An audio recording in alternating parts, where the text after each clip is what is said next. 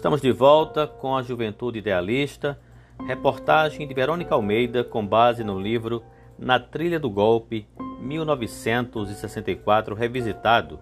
Organizadores Túlio Velho Barreto e Laurino Ferreira. Eles tinham vinte e poucos anos.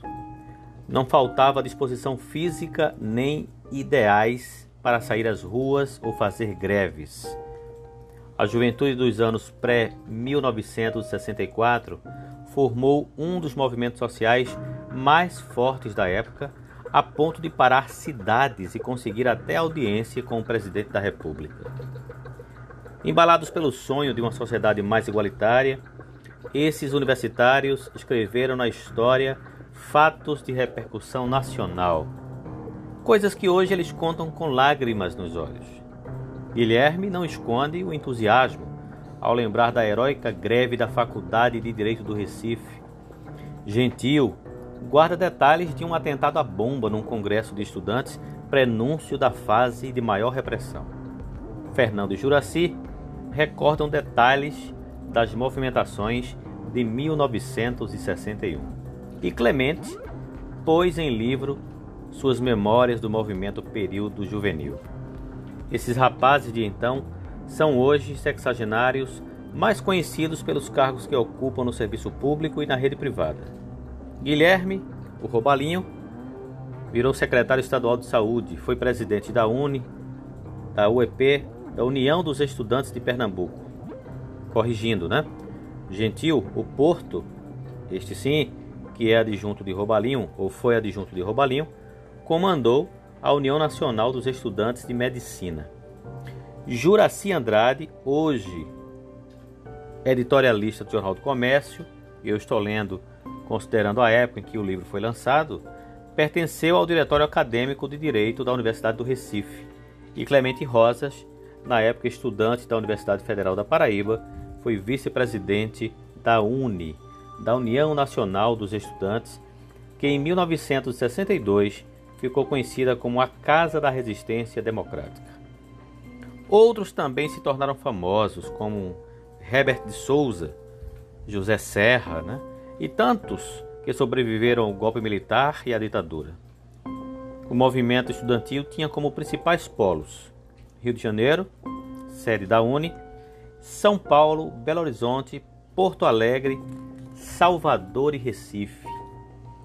Os universitários somavam 100 mil.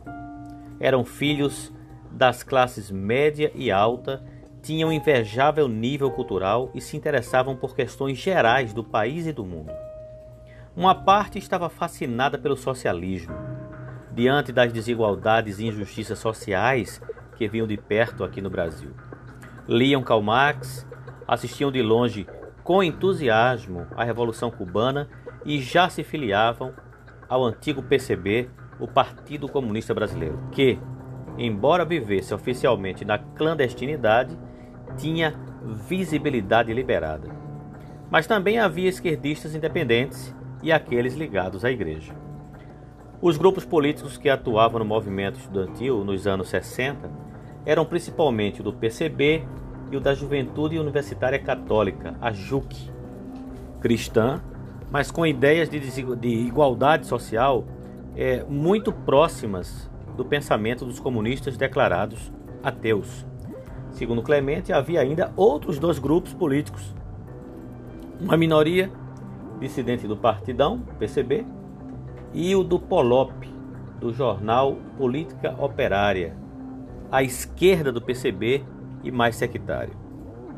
Os líderes ligados à JUC e ao PCB acabaram se conciliando para comandar a UNE e formaram o que na época foi chamado de Frente Única ou Conchavão. Isso começou em 1960 e se perpetuou até a gestão de José Serra, o último presidente antes do golpe de 1964, quando os militares invadiram a sede da UNE, incendiaram o prédio e a condenaram à clandestinidade. A UNE de então lutava por reforma universitária contra a elitização do ensino público e pela democratização das universidades. Mas se envolvia com assuntos que não eram apenas do interesse do alunado. Os universitários discutiam o Nordeste, as desigualdades regionais, a condição do operário urbano, a fome e o respeito à Constituição. Abre aspas, a gente começava a verificar que o mundo não era apenas a nossa profissão. O encontro com os contrastes sociais despertava o sentimento de que alguma coisa tinha que mudar. Fecha aspas, diz Guilherme Roubalinho. Os estudantes, preocupados com os rumos políticos e sociais do país, fizeram campanha pela legalidade, defendendo, quando Jânio Quadros renunciou, a posse do vice-presidente da República, João Goulart, conforme previa a Constituição. Meses antes, atraíram a atenção do Brasil para o Recife, com a greve da Faculdade de Direito. E nas vésperas da tomada do país pelos militares, a UNE divulgou um manifesto escrito por Serra e Betinho, denunciando a conspiração para derrubar o governo. A oposição à linha esquerdista tinha grupos mais moderados, como o liderado pelo hoje senador pernambucano Marco Antônio Maciel. Estou falando à época, obviamente, da publicação deste livro. Foi presidente da UEP de 1962 e 1963.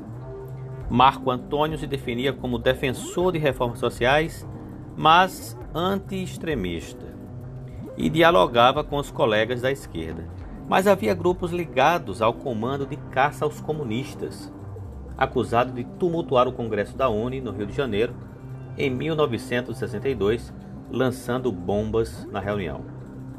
A greve da Faculdade de Direito do Recife durou cerca de 15 dias e teve seu marco na madrugada de 7 de junho de 1961. Naquele dia, a luta de estudantes pela permanência do curso noturno e a saída do diretor da escola ganharam a dimensão de uma guerra. Os tanques irrompem de madrugada, noticiava no dia seguinte a capa do Jornal do Comércio. E como descreveu o jornal, soldados de metralhadoras em punho, informação rigorosamente militar, ocuparam os edifícios ante o olhar atônito dos estudantes. O então estudante de medicina e líder estudantil Guilherme Roubalinho diz que o fato foi encarado na época como algo inusitado. Aquilo foi um choque. O exército do povo, ligado a nós, das lutas nacionalistas, cercando o templo sagrado, a faculdade de direito, de onde Demócrito de Souza Filho tinha saído em 1945 para morrer no combate à ditadura. O então militante de esquerda e independente ainda lembra da frase que ouviu de um coronel vestido com traje de guerra minutos para evacuar a faculdade. Se não cobrimos na bala, falou o coronel. Comissão formada, entre outros, pelos presidentes da UNE, Oliveiros Guanais, presidente da UEP, Fernando Teixeira e pelo próprio Robalinho, conseguiu prorrogar o prazo e negociar a saída dos colegas pela manhã. Saímos cantando o hino nacional e fomos à faculdade de engenharia, que passou a ser o centro da resistência. O movimento na Faculdade de Direito contra o diretor Soriano Neto ganhou a adesão dos estudantes da Universidade Rural, que queriam depor o reitor Manuel Rodrigues. A força desses universitários foi tamanha que Jânio Quadros mandou um avião da Força Aérea buscar líderes do movimento para negociar pessoalmente em São Paulo uma saída para a crise.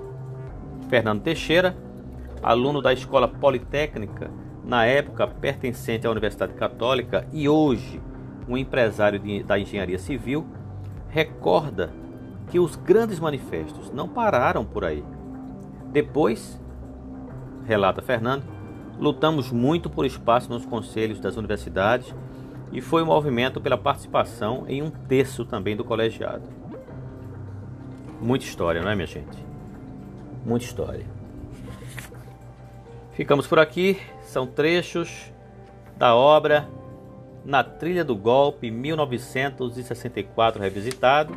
O que eu acabei de ler para vocês foi um trecho importante do texto da reportagem da Verônica Almeida intitulada A Juventude Idealista.